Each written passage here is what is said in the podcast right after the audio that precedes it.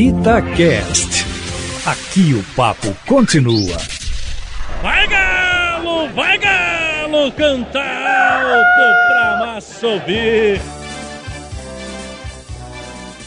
Alô, alô, galera! Estamos chegando com mais uma edição do nosso Itacast. Vai galo, vai galo, canta alto pra massa ouvir. E nesta semana vamos falar sobre os fan tokens. São moedas digitais que o torcedor atleticano aos poucos está conhecendo. Né? semana a gente teve mais uma etapa. Nós já falamos em agosto que o Atlético conseguiu vender 850 mil fan tokens é, rapidamente, né, em poucas horas, e conseguiu, por exemplo, uma quantia para o clube na época em quase 5 milhões de reais. E esta semana os fan tokens do Atlético, através da Sócios.com, entrou no mercado Bitcoin. E nesta semana, num recorte entre os dias 27 e 30 de setembro, foram 360 mil tokens negociados. Foi o terceiro ativo mais negociado na plataforma Bitcoin e gerou aí cerca de 5 milhões de reais no volume negociado. Então é uma grana que está rodando aí e muitos atleticanos, não só aqui no Brasil, mas no mundo todo, é, comercializando, até porque o clube está em alta e isso também faz parte do processo. Para a gente conversar um pouco mais sobre o assunto, é, conosco aqui no nosso podcast o Bruno Milanello, que é executivo de novos negócios no mercado Bitcoin, nos fale sobre esta semana em que o Atlético movimentou bastante o mercado de vocês. Sentiram um pouco aí como que é a força da massa atleticana, hein, Bruno? Prazer em tê-lo conosco aqui na Itatiaia. Cláudio, obrigado pelo convite. É, é um prazer falar sobre é, criptoativos e principalmente sobre fan tokens e esporte.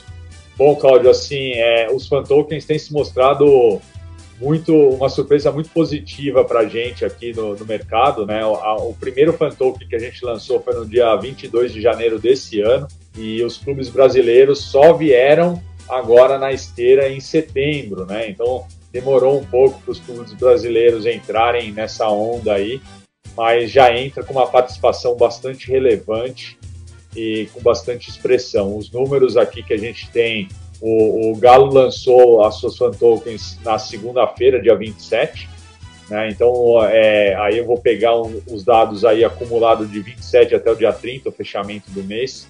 É, nesse período, o, o fan token do Galo foi o, o terceiro ativo mais negociado nesse período, é, com volume é, acumulado de quase 3% de tudo que foi negociado, chegando quase a 5 milhões de reais e mais de 360 mil tokens negociadas. É, é um número muito bom, que demonstra muita a expressão do, do, do time, do nome, da força que tem uh, um clube, principalmente um clube que está indo muito bem nas competições esportivas. Né? Então, assim, é, é bastante, é, é bastante é relevante é, olhar aí um clube brasileiro de expressão como o Atlético participar da, dessa nova economia.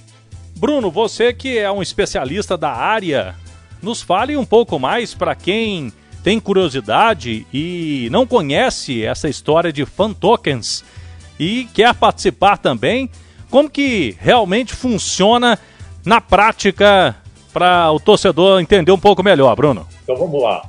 É, os fan tokens eles são criptoativos, tá? Então vamos, vamos lembrar ali da nossa aula de matemática, teoria de conjuntos. Você lembra, Cláudio, que a gente tinha lá o conjunto maior? Então, o nosso maior conjunto é de criptoativos.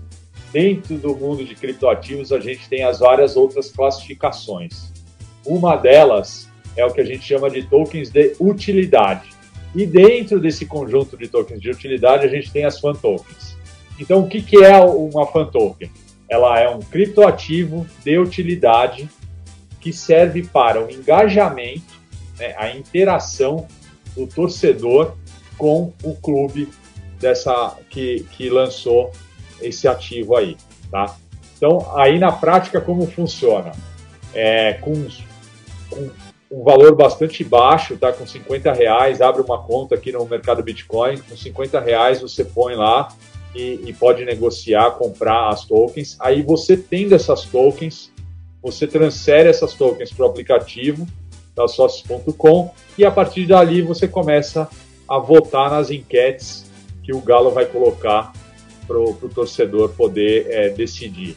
E, a, e, essas decisões, Cláudio, são das mais variadas, tá? Desde a da mensagem que vai estar no túnel para os jogadores na saída do vestiário, é, a música que pode tocar quando faz gol, a mensagem que vai estar na braçadeira de capitão, o design do, do ônibus que leva os jogadores para o estádio e tantas outras interações que a gente acaba vendo aí. Lembrando, né, que eu, que eu tava, a gente estava comentando antes da, da entrevista come, começar, que assim, os clubes brasileiros vieram depois dos clubes europeus, né? Então tem muita experiência e os clubes europeus já estão vivendo uma nova realidade com a abertura dos estádios, já estão trazendo experiências bastante novas aí dos detentores dessas tokens. Então assim, o que a gente pode esperar daqui para frente é realmente a criatividade do clube é que vai limitar a capacidade de interação com os torcedores. Valores. O clube recebe uma quantia significativa nessa comercialização de fan tokens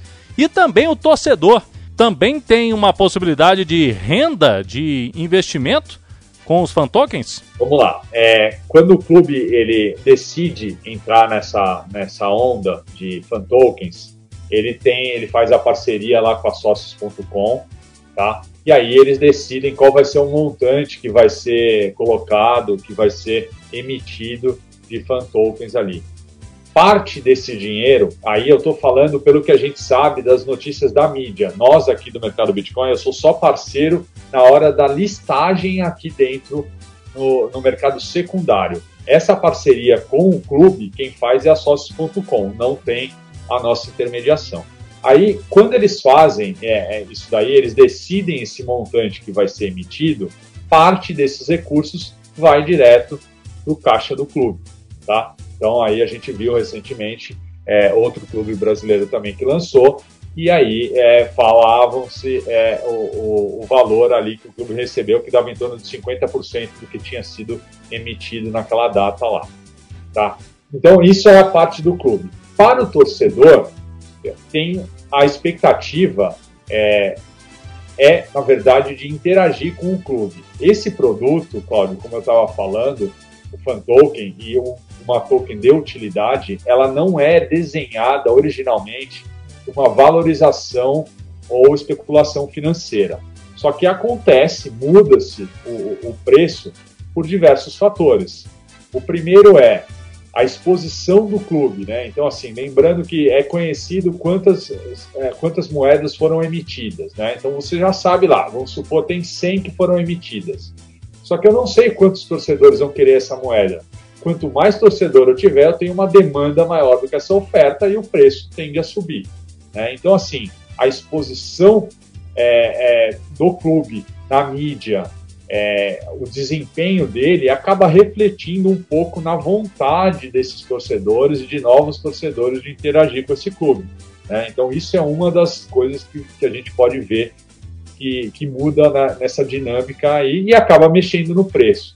Tá? Então, assim, o desempenho é, esportivo tem um reflexo que a gente vê quando acontece, às vezes, nas competições, a, a chegada ou a saída de determinados jogadores, então, um monte de coisa, a dinâmica, o dia a dia do clube acaba realmente impactando essa na, na dinâmica de preço, tá? Mas, Cláudio, é muito importante é, é, ressaltar, as fan tokens elas não estão linkadas ao preço do Bitcoin ou de qualquer outra moeda, tá? É uma dinâmica separada, é a dinâmica do Galo, é a dinâmica do Corinthians, é a dinâmica do Flamengo, Cada um tem a sua dinâmica e aí vai ter o seu preço diferenciado. Não é em função de um ou de outro, tá? Só vale lembrar aquilo que eu, que eu disse lá no começo, a teoria do conjunto. Todos eles estão dentro do conjunto de criptoativos e, por sua vez, está dentro do conjunto de investimentos como um todo. É, então não vamos deixar de considerar isso daí também. Bruno, além do Atlético, outros clubes grandes do futebol brasileiro, como Corinthians, Flamengo, eles já estão também inseridos nesse mercado novo, que é o de fan tokens. E eu queria que você falasse esta questão de engajamento, de interação, se ele pode e tem um universo grande para ser explorado e como que você vê a curto, médio prazo o crescimento deste mercado para clubes e também outros esportes além do futebol? Então, Cláudio, é, a gente, obviamente, principalmente nós brasileiros aqui, a gente é bastante movido ao futebol, a gente adora esse esporte, né? Então vive muito ele, mas é, não é só de futebol que os fan tokens é, sobrevivem, né? Então a gente aqui tem listado, por exemplo, de esportes eletrônicos, a gente tem de MMA, a gente tem de Fórmula 1. É, eles já anunciaram lá suas .com parcerias com times da NBA, né? Só não anunciaram ainda quando que vão lançar. Tem time de cricket lá, tem, tem uma série de outros esportes, né? Então eu acho que assim, é, o que a gente pode ver daqui para frente são, são várias coisas. A primeira, acho que uma variedade cada vez maior de esportes, né? Desde que faça muito sentido, né? É, em termos de, de números, etc. e tal, a parte mais de negócio mesmo. E eu acho que a gente vai ver um patamar muito diferente dessas interações que eu te dei de exemplo aí, né? Eu dei exemplo lá da mensagem da faixa de capitão, da música, é, do, quando o jogador marca gol, mas tem muita coisa que pode ser feita, né? Eu vi recentemente no time da Espanha, o Levante, que acabou de lançar um, uma enquete lá que fazia com que os, os detentores dessa da token do Levante pudessem votar no tipo de comemoração que o jogador ia fazer quando fizesse o gol.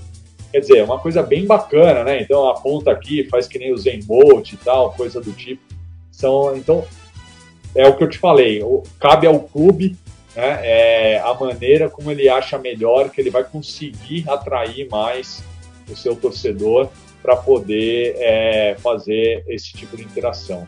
E outra coisa também muito importante, né, Cláudio? Quando a gente, óbvio que a gente está aqui no Brasil, a gente pensa, ah, o clube, o Galo lançou tal aqui é, para os brasileiros. Não é só para brasileiro, né? Quando eles lançam um fan token, é um ativo global, né? Então, assim, até dados é, do, do, do, do, próprio Galo aí e tal, é, mais de 50% das tokens lançadas lá que, naquele período inicial foi de estrangeiro, né? Pessoas que moram fora do Brasil que compraram. Né? Então, assim, você vê o poder da, da, dessa, desse tipo de interação que se tem aí com, com o clube, né? Aí, assim, a, até dentro dessa seara é, é, legal citar um outro exemplo. É, vou citar o exemplo do Corinthians, aí me perdoem vocês, todos os, os torcedores do Galo, mas é, o, o, Corinthians ele fez uma enquete que era o seguinte, para votar qual o jogador que ia estar tá no Hall da Fama lá, né? O busto do jogador ia estar tá no Hall da Fama lá. Então, assim, para quem é corintiano, tinha lá o Gilmar, o Basílio e tinha o Ronaldo, né? O fenômeno. O Ronaldo é um atleta é, e foi um, um jogador bem recente, da história recente do clube. Comparado aos outros dois, em termos históricos, o Ronaldo não não tem tanta expressão. Só que, lembrando que tem essa exposição internacional dentro da plataforma, a escolha foi do Ronaldo e não foi do Basílio, que tem uma história, uma, uma importância histórica para o clube, né? Então, assim, isso que é legal, né? Você vê é, que você, ao entrar nessa, nesses fan tokens, os clubes estão também se modernizando e estão falando com essa nova geração. Né? Então, assim, aprendendo uma nova forma de comunicação. Então, isso que eu acho bastante, bem importante, eu acho que a gente vai ver é, esse caminho aí alavancar de uma maneira sem volta para todos os clubes e ligas e, e outros esportes. Muito bem, agradecemos ao Bruno Milanello, que é executivo de novos negócios do mercado Bitcoin. O Atlético, nesta nova plataforma, junto com alguns clubes do Brasil, é muito recente aqui no nosso país, é, nas principais ligas. Barcelona, Paris Saint-Germain já estão trabalhando bastante. O Galo já teve, por exemplo, uma. Quem comprou o Fantokens, uma decisão de design da braçadeira de capitão. Foi já uma escolha feita pelos torcedores que adquiriram essas moedas digitais. Semana que vem a gente traz mais assunto importante, legal, do Atlético para a torcida atleticana aqui no nosso Itacast. Vai Galo, vai Galo, canta alto para massa ouvir. Eu te espero, até lá. Vai Galo, vai Galo, cantar alto pra massa subir. Itacast. Aqui o papo continua.